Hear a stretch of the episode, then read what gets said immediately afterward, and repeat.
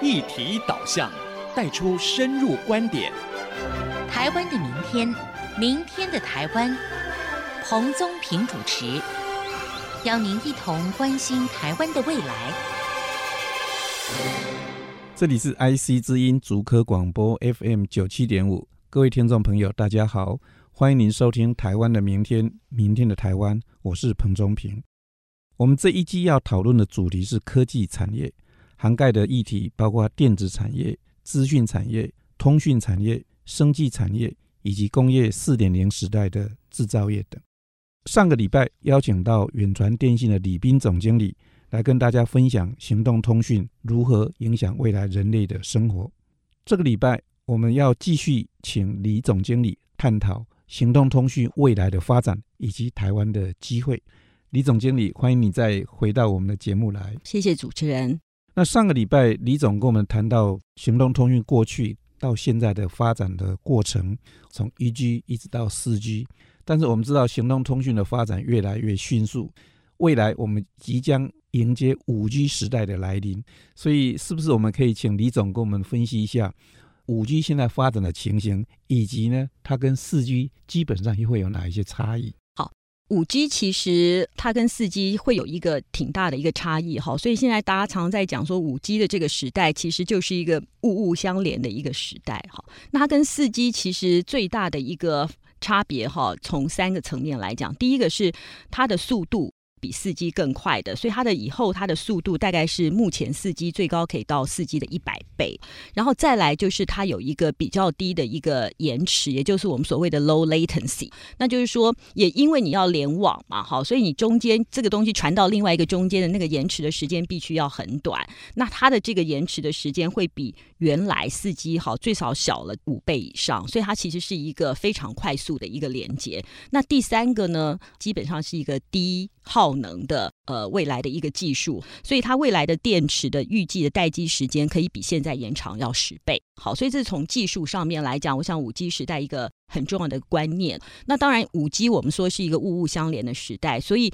大家也预期哈，第一个五 G 的一个商业应用可能在二零一八年，也就是韩国，呃，他们可能会第一个出来。然后二零二零年在日本的这个奥运的时候，可能会有更多的一些新的应用出来。所以大家也预期在二零二零年，全世界哈整个在联网装置上面可能会超过五十个 billion。好，所以这是一个非常非常大的一个数字。是。您刚才提到韩国预计在二零一八年就推出，对，那日本可能在二零二零年就开始大量使用五 G，那台湾怎么在迎接这样的时代的来临？台湾其实现在主要政府的一个方向，哈，跟业者的方向都是透过能够早期的来参与这些国际标准的一些制定，好，所以能够在产业的发展上面，希望能够取得一个先机。那我想这是目前最主要的在准备的一个方向。那当然在物联网的方向，其实台湾有非常非常多的这些厂商跟产业，哈，透过尖端的这些所谓感测器的一些技术，其实已经在这个地方布局很久。那政府当然也希望透过这些一些。整合性的应用，未来也能够透过新的标准的加入，能够整场输出很多的这些所发展出来的一些整体性的技术的一些能量了哈。那这个是目前不管是在制造业或者是在政府端，好想要想办法来参与的。那通讯业者在这个阶段其实琢磨还稍微少一点。那当然，呃，我们的同业其实也开始寻求加入一些国际的一个标准的一个设定哈。那另外就是通讯业者会提供。自己的实验室，我们开始跟厂商做一些实验性的一些准备。那当然最重要的，我觉得还有待观察的，其实就是整个物联网的标准。那虽然我们说通讯的标准，大家其实在制定当中，但是物联网的标准，我们知道目前其实世界上有好几个不同的物联网的一些协会开始在制定标准。所以我想，整个五 G 的技术的成熟哈，还有它的一些标准的一些统一哈，可能还需要花一点时间。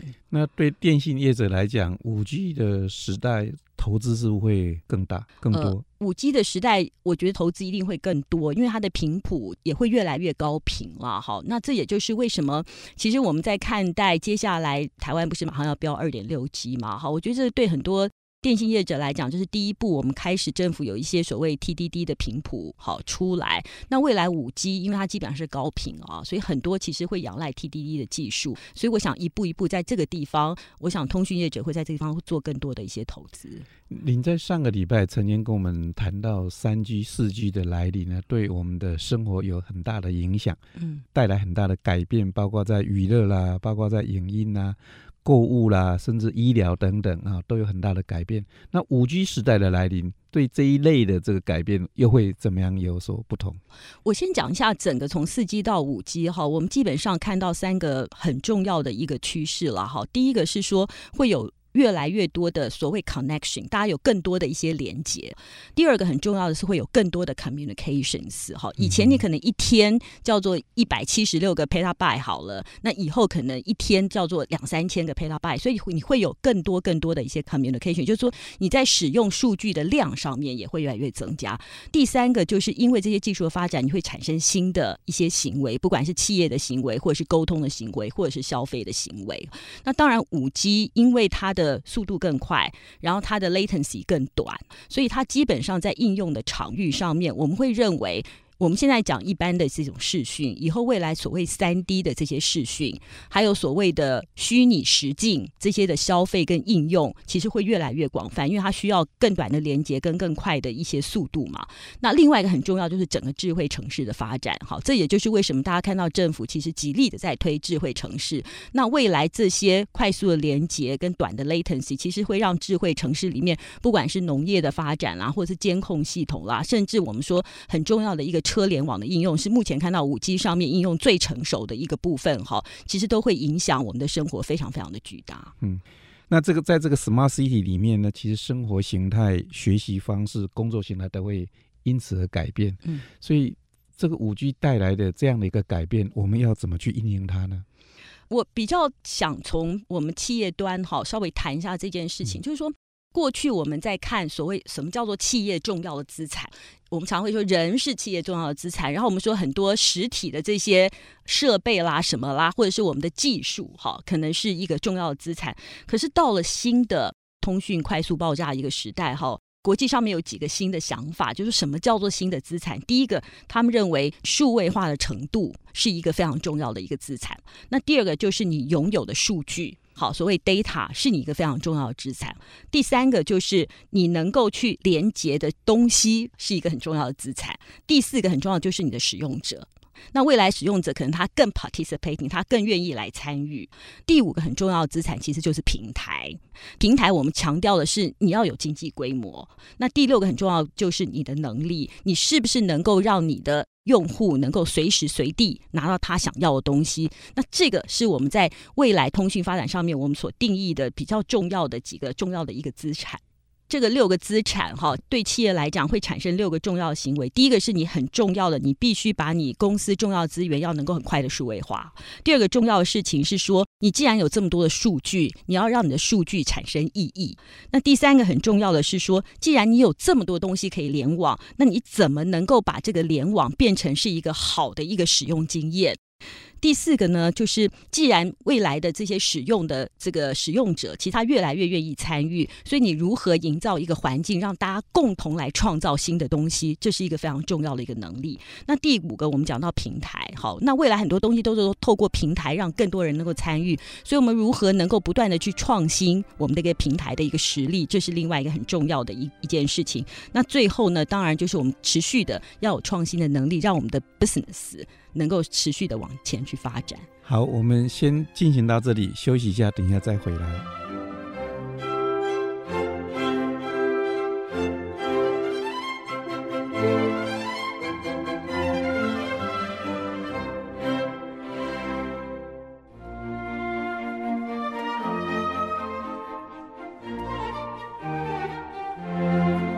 欢迎您回到台湾的明天，明天的台湾，我是彭中平。我们今天很高兴能够邀请到远传电信的李斌总经理来我们节目跟大家讨论行动通讯的未来的发展。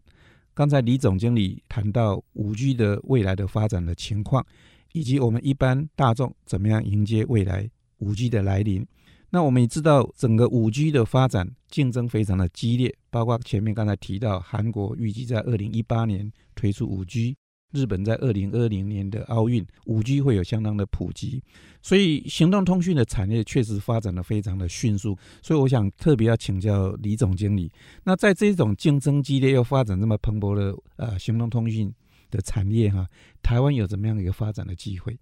其实我们自己在看待，其实台湾在未来这个发展应该。会有很大的一个机会，因为台湾过去其实我们在硬体制造上面其实是非常尖端的哈，包括我们整个的 IC 的整个产业哈，甚或是我们在感测技术上面，我们最近才知道我们在感测技术上面其实非常非常厉害。可是未来我们应该比较要发展的方向是说，我们必须要从硬实力转到软实力，也就是一个软硬能够完美结合这样子一个时代，去创造更高的一些价值。那第二个很重要的就是，我们应该从传统统的一个单点的一个服务变成是一个平台式的服务，因为未来是很多人必须要来参与嘛，好，所以我们希望能够把这个平台打造的够开放，然后更有效率，然后更多的人来参与，共同来发展。那第三个很重要的是，未来因为整个通讯产业的一个发展，然后我们有很多越来越多的数据，好，所以其实会从一个所谓的 mass market 大众市场变成越来越强调是一个分众市场的一个需求。我想在这三个转变的趋势上面，我们觉得台湾。过去是整个终端研发的一个重镇，好，未来如果能够结合我们终端研发的实力，跟这个软体发展的这些应用的一些人才的一些实力上面，我们应该可以在未来五 G 发展上面占有一个很重要的一个地位。五 G 的发展跟物联网的应用其实有息息相关。我们在前面两个礼拜邀请到。呃，李时工技术长，前 IBM 的中国研究院的院长啊，他在这边也特别以物联网呢作为整个呃资讯产业发展一个非常重要的一个里程碑，实际上也是很重要的一个发展的方向。你刚才也提到物联网跟五 G 跟行动通讯的连接，绝对是未来一个发展很重要的趋势。所以，能不能再稍微说明一下？刚才提到我们的资讯业在世界上占有一席之地嘛？哈，不仅是硬体，其实软体都是我们这个。发展的方向，所以五 G 跟物联网这个 ICT 的这样结合。能不能再稍微再跟我们再阐释一下？其实物联网的应用有几个层面，一个当然是对企业本身。那我们先从消费者端哈。其实台湾我刚刚讲，台湾对于这些感测元件啊等等，其实我们都非常非常厉害。可是基本上过去的制造业，他们比较着重在制造出更尖端的一个产品。可是未来是如何让它跟我们的生活产生连接？过去制造业其实对消费者的行为这一端不理解的，好，所以他们没有办法产生一个有效的一个软体的应用，然后。真正把他们的原件，然后跟这个软件能够结合在一起，那我觉得这一点就是，比如说通讯业者。跟制造业者其实要更密切联系。过去我觉得这两个大家隔的有点远，因为通讯业者去赚的是这个上网啊，或者是语音的钱嘛。那这个制造业赚制造业钱，可未来其实大家是一起从硬体到软体整体在赚。哈，我们举个例子哦，比如说今天如果在网络上面，如果说在 Apple 的这个 iTunes Store 里面，你说卖一个跟健康，我我来关照我的健康的状况的一个软体，我可能卖零点九九美元。那可能很多人都觉得我不想花零点九九美元。可是今天我如果卖一个手表。我在手表里面有一个装置，能够随时监测我的身体上面的数字。那这只手表我可能就买了，那可能它要卖你一百六十八块美元。所以这是一个简单的，我们说硬体跟软体中间结合，你创造更高的价值。那未来我觉得在这方面的应用会很多。那当然对企业来讲，很多物联网的应用哈，其实就是希望能够透过更高的一些自动化，然后收集更多的数据，然后让我们的生产或制造产生更高的一个效。能至于它能够在，比如说我们刚刚讲到智慧城市的应用，我觉得很重要一件事情是大家有场域啦。现在我知道，其实很多的这个物联网的业者必须要找到一个好的场域，然后大家在里面去做很多的试验，因为很多东西刚刚才开始。最大的挑战是这些技术我们都已经看到方向非常的明确，可是并没有一个成熟的一个所谓的商业模式，目前是大家可以看到的。那我觉得这个还需要大家产业哈跨产业共同来努力。来寻找下一个真正的机会。是，所以你刚才提到的，除了物联网之外，另外在制造业很重要的一个应用，就是现在大家谈的所谓工业四点零。是，这刚好也是我们下个礼拜要谈的主题。事实上，我们这个节目谈台湾的明天，明天的台湾，这三个月我们聚焦的是科技产业哈。从电子业到资讯业到通讯，再到工业四点零，其实都是串在一起。是，因为 ICT 的进步又影响到制造业，制造业又变成必须要生产自动化，而且要智慧化，谈到智慧化的工厂。对，所以把这些东西都串在一起以后，我们就要谈到一个很重要的。或者是很严肃的议题，就因为包括行动通讯的快速的发展，还有国际的竞争，所以你怎么看台湾的明天？我们怎么提升我们的竞争力？好，我觉得好几个面向哈。第一个，我们刚才前面谈到，就是说台湾其实还是要必须持续的积极去参与好这些国际标准制定哈，因为毕竟五 G 才刚刚才开始起步，我们的产业如果能够越早参与这个国际标准制定，你越有机会未来在国际的潮流上面，你在其中占有一席之地。那第二个是，我们也刚刚谈到很多的应用，其实会对我们的生活或者是我们的社会，甚或我们企业经营的形态产生一个实质上的一个影响。这些事情其实都跟跟政府的法规其实有很大的关系，好，所以我觉得政府的法规面其实要看得更长远，然后其实应该要尽量采用开放的态度来鼓励创新。那甚或我们讲通讯业对于未来频谱的规划，其实真的要看得更长一点，好，就是说它如何来带动整个台湾在这个产业的一个发展，我觉得这件事情是非常非常重要的。那第三件事情就是。过去台湾的制造业哈比较不从用户端的一些使用经验跟整体的一些整合性的应用来思维，我也相信未来其实制造业在面对他们的客户的时候，客户可能不单纯要求他们只要制造一个产品，可能包括设计，然后为什么要这样设计，可能都会有更多的一些需求。所以也就是说，他们对于垂直链上面，他们可能要往前再跨一步，你要更接近使用者的一些使用经验，来回头来设计我们的东西。那这个就牵涉到说，跨产业中间的这个合作，可能要。透过不管是产业间的这些联盟，好，甚或是政府出面，然后跟学界，我们大家怎么能够快速的把它整合在一起，才能发展出更多新的一些机会。第四个，我刚刚想讲的就是从硬实力变成软实力中间的一个结合，还有我们开发平台的能力跟开发产品的能力，我觉得这件事情要持续的在进步。最后，我想提到一下是政府其实前阵子谈到说，哎，我们希望能够发展很多的 ICT 的。业者的整合性的一些应用啦，那希望能够高毛利化啦，能够顾问化哈。那我一直觉得台湾在。高毛利，然后顾问化我们的整个整合性的应用这个部分，其实相对来讲，其实还是比较偏弱。好，那这个牵涉到说，我们过去有没有这样产品，过去有没有这样子一个思维？我觉得这会是一个学习的过程。好，那需要有一些国际上面的协助，甚或是政府在产业上面特定来协助，然后能够让我们的东西真正能够顾问、化更高毛利化。很重要一件事情，哈，就是人才。好，我觉得政府可能要花更多的力气，不管是跟学界、跟产业界的一个更密切的一个结合。我觉得把一些优秀的人才要尽量的能够留在台湾来发展。好，那我们现在比较忧心的是说，这几年整个 mobile internet 的发展，或者是关于数据上面的发展，或者是一些 IT 上面的一些发展，其实台湾很多优秀的人才都被不管是国际上我们说矽谷啦，甚或是中国大陆啦，其实高薪挖角，变成很多优秀的。人才其实没有办法留在国内继续来贡献。那我觉得任何的事情，我坚决的相信科技始终来自于人性啦。我觉得人还是最重要的一件事情，所以我们必须要有优秀的人才，然后共同实现五 G 未来所可能产生的一些，不管是我们的梦想也好，或者是机会也好。其实你刚才已经提到了，整个行动通讯要提升台湾的竞争力，要靠产官学研彼此互相的合作，定一定一个好的策略。你也提到，呃，人才是一个非常关键的一个因素。那从你通讯方面的最高从业人员，你怎么看？你在经营，或者我相信其他的电信业者也是有同样的心声。从你的这个经营通讯产业来看，你怎么样提高你的竞争力？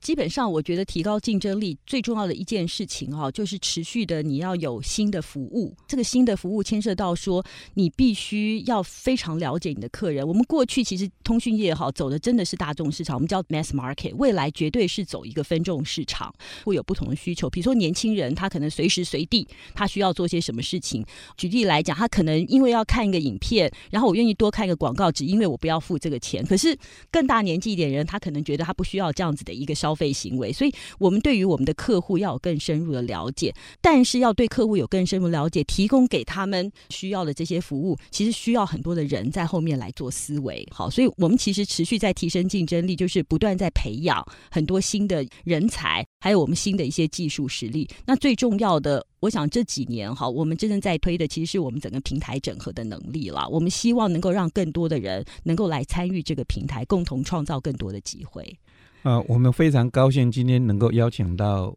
远传电信的李总经理来这里跟大家讨论台湾行动通讯的未来的发展。今天的节目就进行到这里，告一个段落。下个礼拜我们要为各位邀请到前中钢的技术副总，也是中宏钢铁的董事长陈玉松陈董事长来这里跟大家讨论工业四点零时代的制造业，台湾的明天，明天的台湾。我们下个礼拜再见。本节目可于 IC 之音网站随选即播再次收听，